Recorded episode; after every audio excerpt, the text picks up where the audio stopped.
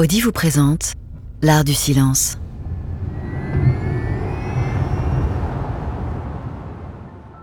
Si le silence est d'or pour Audi, c'est qu'il est la plus précieuse des matières.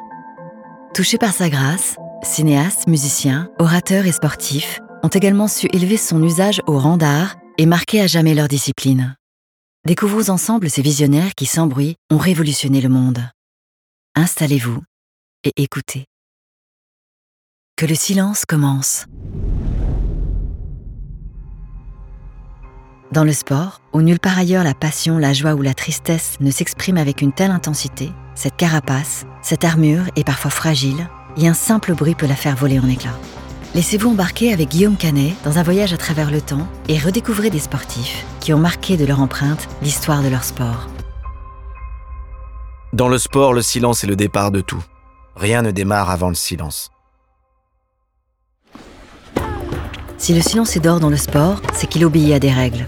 Mais parfois, il faut briser la loi du silence pour accomplir l'impensable.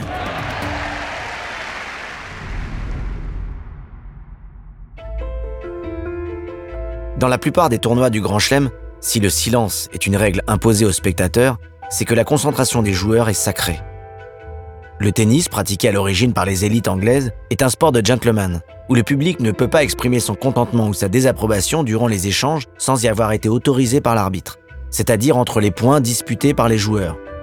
Le reste du temps, le cours doit offrir les mêmes règles acoustiques qu'une bibliothèque ou qu'une cathédrale, car les joueurs utilisent non seulement la vue et le toucher, mais également l'ouïe. Le son de l'impact de la balle contre les cordes de la raquette de son adversaire est ainsi primordial pour analyser sa vitesse et anticiper le coup à venir. Le moindre bruit sur le court peut perturber les joueurs, surtout lorsque le match leur échappe. A contrario, le cri que certains d'eux poussent lorsqu'ils servent une balle cruciale est une tentative d'intimider leur adversaire en brisant la règle du silence. Mais les règles sont faites pour être transgressées. Un match fut le théâtre d'une pièce chaotique où les perturbations du silence exigé furent décisives. Nous sommes le 5 juin 2003 et le cours central du plus célèbre des tournois français est rempli à rabord pour assister à la demi-finale dames qui oppose l'américaine Serena Williams à la belge Justine Henin. Tout oppose les deux joueuses. Numéro 1 mondial, Serena Williams vient de réussir le Grand Chelem à cheval sur deux saisons et domine le tennis féminin du haut de ses 1m75, de son corps d'athlète et de son jeu puissant et offensif. Face à elle, Justine Hénin ne fait qu'un mètre 67 et paraît être une jeune fille frêle. Pourtant, son jeu tactique est précis, ainsi qu'un revers à une main jugé le meilleur du monde par John McEnroe, est à même de déstabiliser la montagne face à elle. Mais surtout, Justine Hénin a un atout majeur dans ce match. Les Belges sont venus en masse pour la supporter et l'ensemble du public, majoritairement francophone, va briser la loi du silence pour l'encourager durant les 2h25 minutes de cette rencontre au sommet. Dès l'entrée en scène des joueuses, le public crie Justine Hénin à tout rompre. Puis ovationne chaque point gagné par la joueuse. Tandis que ceux marqués par Serena Williams sont poliment applaudis du bout des doigts. Devant un public que l'arbitre doit régulièrement rappeler à l'ordre et au silence, les deux joueuses vont s'affronter sans relâche 3 sets durant. Chacun des points décisifs faisant l'objet de vives réactions de la part des spectateurs depuis les gradins.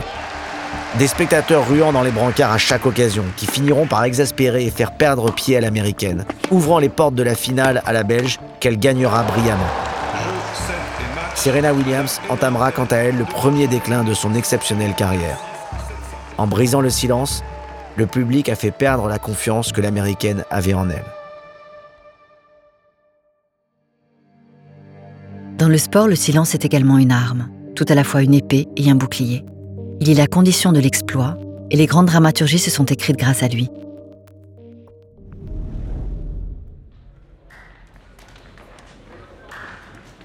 « 3 juillet 1998. La nuit tombe sur Saint-Denis et dans les vestiaires du Stade de France. Le silence qui règne entre les joueurs de l'équipe de France est à couper au couteau. Chacun se prépare mentalement, observe ses rituels, répète ses gammes, visualise les échanges et se projette dans le match. Le silence est alors la condition de la communion. S'ils rassemblent ainsi leurs esprits et leurs forces, c'est qu'à l'instar de leur capitaine Didier Deschamps, chacun sait ici que l'occasion est unique. Pour la première fois de son histoire, les Bleus peuvent accéder aux portes du paradis. celle d'une finale de la Coupe du Monde. Mais pour cela, il va falloir remporter les quarts de finale face à un adversaire de taille. L'Italie n'a jamais perdu un match de Coupe du Monde à ce niveau de la compétition. Mais la France a un atout. Elle connaît bien son adversaire. Sept de ses joueurs évoluent dans le championnat italien. Dans le couloir qui sépare les vestiaires de la pelouse, l'équipe prolonge encore quelques instants le silence avant de s'exposer à la ferveur des supporters. Dans un stade chauffé à blanc, le match débute. Les joueurs se jaugent, se neutralisent et les occasions sont trop rares. La France fait face à un bloc impénétrable dont elle parvient néanmoins à maîtriser l'espace grâce à son pressing et sa virtuosité technique. C'est un match de défense qui se déroule au centimètre. Un match durant lequel un détail peut faire la différence. Mais aucune étincelle ne vient embraser un scénario qui semble écrit d'avance. 0-0 à la fin du temps réglementaire. Aucun but ne viendra changer la donne durant les prolongations. La victoire s'arrachera donc au tir au but. En cette fin de journée, toute activité a cessé. Le silence qui s'est abattu sur la France est impressionnant. Au bureau, sur son canapé ou dans les bars, chacun retient son souffle lorsque Zidane s'avance en premier pour placer le ballon sur le point de penalty. Le stade jusqu'ici en ébullition s'éteint progressivement alors que Zinedine recule. Le silence qui s'instaure entre l'attaquant français et le gardien italien est sans commune mesure. Ils sont désormais seuls au monde, seul au milieu de plus de 78 000 personnes.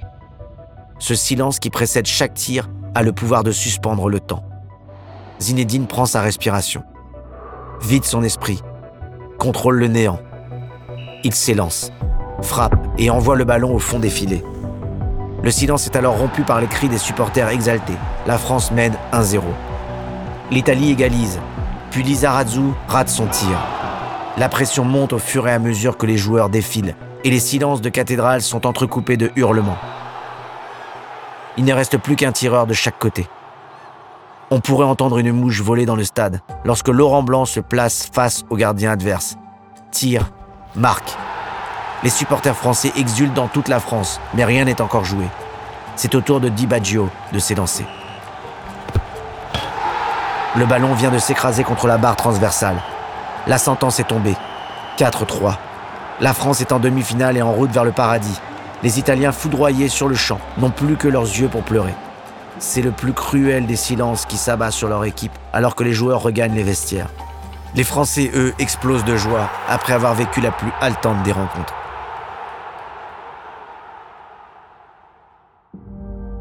Les sportifs qui se confrontent au monde du silence sont ceux qui défient le plus ouvertement la mort. Ce voyage intérieur est une exploration de leur peur dans laquelle ils cherchent l'abandon dans les abîmes, la communion avec l'inconnu.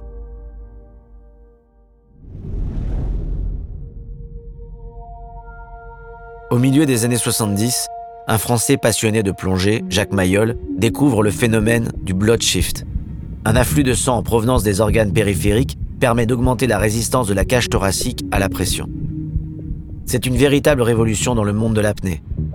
Entraînés par un poids fixé à un câble, les plongeurs vont pouvoir descendre jusqu'à des profondeurs jamais atteintes avant de remonter tractés par un ballon gonflable. L'apnée no limite était née. Une discipline ultra dangereuse dont la française Audrey Mestre fut la reine avant d'en être la victime. Le 29 mai 1997, aux îles Caïmans, elle atteint 80 mètres en 1 minute et 13 secondes. Puis le 6 juin 1998, à Cabo, 115 mètres en 2 minutes et 21 secondes, aux côtés de son compagnon Pipin, champion d'apnée. Une plongée qu'elle vit comme une véritable communion avec le monde du silence. Elle entre littéralement dans une autre atmosphère où plus rien n'existe. Ni l'air, ni la terre, ni même l'eau. Le corps n'existe plus, et l'homme se confond alors avec ce milieu qui lui est physiquement hostile. Le silence est un allié auquel il faut s'adonner et un ennemi contre lequel il faut lutter. C'est sur ce fil tendu entre la vie et la mort qu'Audrey parvient à réaliser l'impensable. Le 13 mai 2000, elle veut aller encore plus loin, atteindre 125 mètres, soit un nouveau record du monde. Au large de l'île de Palma, Audrey Mestre flotte à la surface de la mer dans sa tenue de plongée, en inspirant de plus en plus profondément l'air qui doit lui permettre de réaliser son exploit. Puis elle s'élance, entraînée vers les fonds marins sous les yeux de 11 plongeurs qui surveillent sa descente, palier par palier. prêt à intervenir au moindre incident. Plus la masse de l'eau est importante, plus la pression est grande. Audrey doit alors se relâcher, s'abandonner au silence, accepter le néant, oublier son envie de respirer. Elle parvient à 125 mètres, mais a un mal fou à décrocher au bout du câble le ballon qui, une fois gonflé, lui permettra de revenir à l'air libre. Elle y parvient enfin, mais subit en remontant un blackout d'une minute qui invalide sa performance. Plus tard, elle parviendra jusqu'à 130 mètres. Mais sa tentative d'atteindre 160 mètres le 12 octobre 2002 au large des îles turques et caïques lui sera fatale. Il n'y avait pas d'air dans la bouteille permettant de gonfler le ballon. Pour Audrey, le silence fut alors éternel. Grâce au silence, le sportif accède à des sphères intimes de lui-même. S'il lui permet de contrôler ses forces et ses émotions, le silence est également une force primordiale pour certaines disciplines, la voie pour parvenir à l'éveil, à une forme universelle de spiritualité. Le silence est la finalité du Kyudo, c'est-à-dire la voie de l'arc, l'art martial japonais issu du tir à l'arc guerrier. Jusqu'au XVIe siècle, l'arc est l'arme de prédilection des soldats japonais, qui peuvent grâce à elle tuer à distance. Mais l'introduction des mousquets par les Portugais vient bouleverser l'art de la guerre dans l'archipel. On ne gagne plus de bataille à l'aide d'un arc et d'un sabre, mais bien grâce aux armes à feu. Ce sont les bonzes qui conservent dès lors la pratique du tir à l'arc qui devient une discipline intérieure, le support d'une méditation active, le principe d'un zen debout. Dans le Kyudo, il ne suffit pas de bien viser. Seul compte en effet la tension spirituelle qui préside à l'acte. Pour le maître Awa Kenzo, le tir est ainsi une lutte de l'archer contre lui-même. Son but n'est pas d'atteindre le cœur de la cible, l'arc et les flèches sont les instruments d'une quête supérieure. Obtenir le parfait silence intérieur. Un silence qui permet à l'archer de vibrer, telle la corde de son arc, avec l'univers tout entier. Pour y parvenir, l'archer doit apprendre et maîtriser dans un silence absolu les étapes décisives d'un cérémonial codifié, chorégraphique.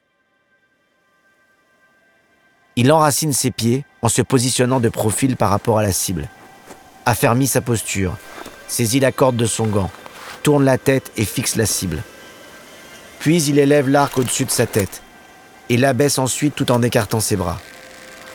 Ce mouvement doit dessiner un arc de cercle et parvenir à l'union, c'est-à-dire à, l'harmonie entre le lieu, le corps, l'esprit, l'arc, la flèche et la cible. La corde se libère alors de la main droite pour propulser la flèche. Brisant le silence, le son de la corde frappant l'arc doit être d'une qualité qui s'accorde avec la perfection des gestes et de l'instant.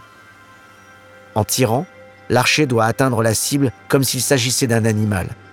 S'il le manquait, il pourrait en être la victime. Le tireur doit ainsi mettre son âme dans chaque flèche, comme si c'était la dernière, comme si sa vie en dépendait. En se maintenant ainsi en équilibre entre la vie et la mort, il parvient à créer un silence absolu.